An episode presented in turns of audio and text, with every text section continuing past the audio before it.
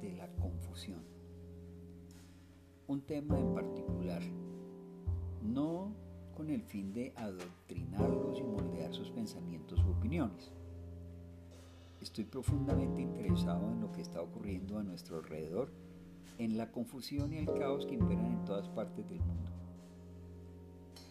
Veamos sin perjuicio alguno, no como colombianos, no como venezolanos, no como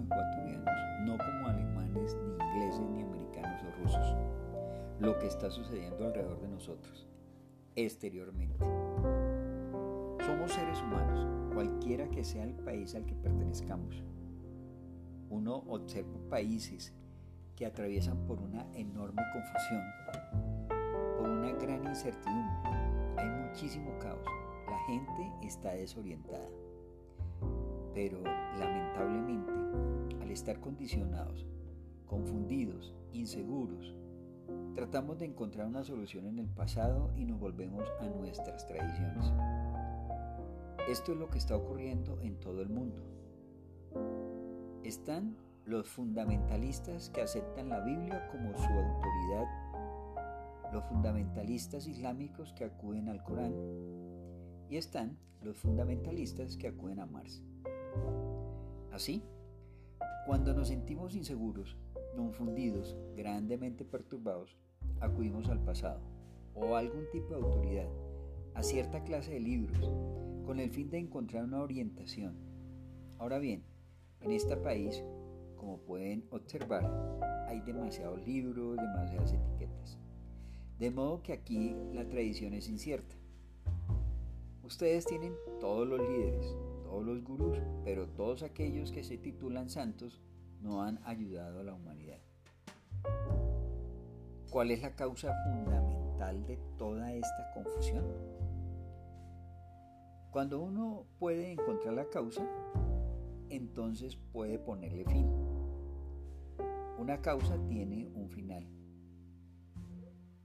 Nos estamos preguntando cuál es la causa, cuáles son las causas de esta confusión, de esta falta de integridad, de esta sensación de extremo deterioro. ¿Cuál es el origen de todo esto? Casi todos nosotros jugamos con los síntomas. Decimos que aquellos se deben a la superpoblación, a los malos gobiernos. Es igual en todo el mundo. Falta de dirección, falta de moralidad. Son todos síntomas. Uno jamás se pregunta cuál es la causa de todo esto. Cuando empezamos a investigar la causa, cada uno de nosotros ofrece opiniones diferentes. Cuanto más eruditos somos, tanto mayor es nuestra afirmación acerca de la causa o las causas. Pero nosotros no somos personas muy eruditas. Somos personas comunes, legos, no somos muy brillantes ni. Pero estamos presos en esta confusión que existe en el mundo y aquí, en este país. Cada nación, cada grupo está preparándose para la guerra. Todos los países, especialmente los países industriales, están proveyendo de armamento al resto del mundo. Nadie pregunta, ¿por qué hemos de tener guerras? ¿Por qué tenemos que matarnos? ¿Qué asesinarnos unos a otros? Se habla de detener las guerras nucleares pero no de poner fin a todas las guerras. ¿Por qué los seres humanos se han reducido a sí mismos a esta condición? Es una pregunta muy importante. ¿Por qué tenemos que matar a otras personas? ¿Es por nuestra nación, por nuestro grupo particular? Hemos aceptado la idea de la guerra como un proceso histórico y ella se ha vuelto una realidad. Pero el origen de todo esto es que vivimos en una ilusión, la ilusión de que nuestro país debe ser protegido. ¿Qué es el país de uno?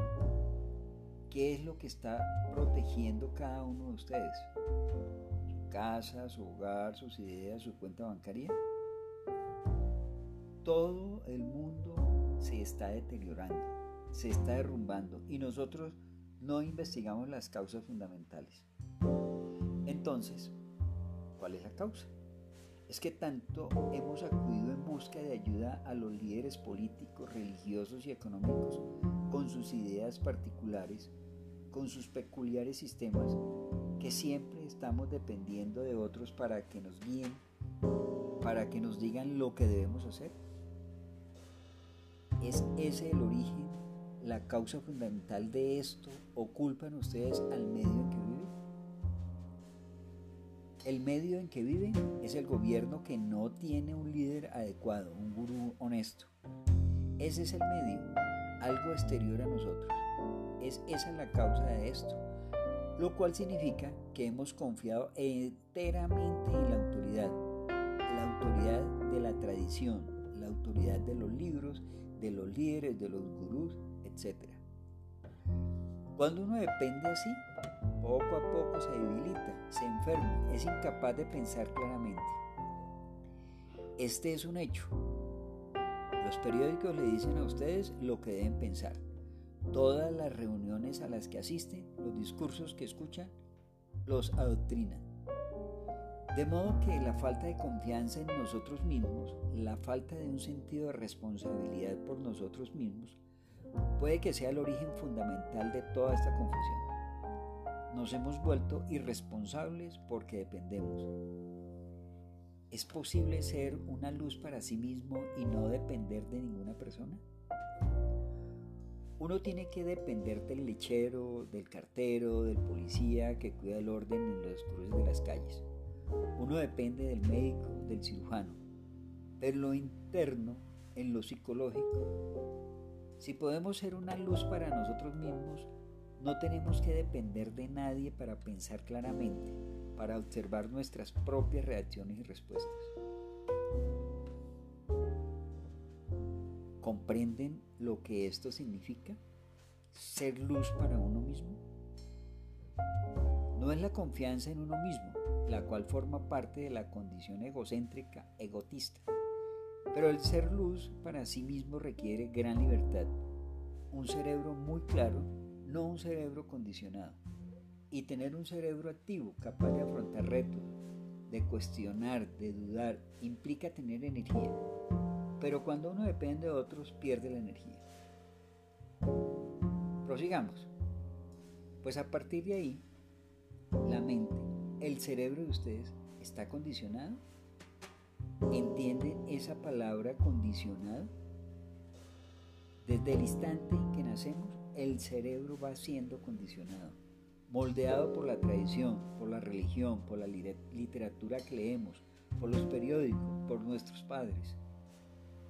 El cerebro ha vivido por millones de años, ha tenido innumerables experiencias, se ha enfrentado a guerras, al dolor, al placer, a sufrimientos, agonías, grandes perturbaciones y está condicionado como colombiano, como ecuatoriano, como cristiano, como musulmán. ¿Por qué está condicionado? Estamos investigando seriamente si el condicionamiento de nuestro cerebro puede terminar. Nos damos cuenta de ese condicionamiento, vemos claramente que estamos condicionados. Al menos en esto estamos de acuerdo nosotros. Si uno se haya condicionado, eso implica que su existencia se vuelve mecánica. Uno repite que es colombiano, que es ecuatoriano, que es venezolano, lo que sea, etc. Nuestro cerebro se vuelve mecánico, repitiendo la misma cosa una y otra vez y otra vez. Así que, en primer lugar, conversando uno con otro,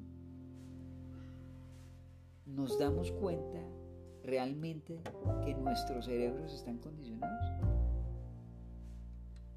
Entonces nos preguntamos si es posible librar al cerebro de ser colombiano, ecuatoriano, venezolano o cristiano. Somos seres humanos, no etiquetas. Pero las etiquetas cuentan muchísimo. Eso es lo que ocurre. Gracias por darte la oportunidad de haberte dado el tiempo. Es un honor el haber compartido con ustedes y espero que esta información les sea útil, que de verdad nos ayudemos y que tengamos un gran día. Thank you.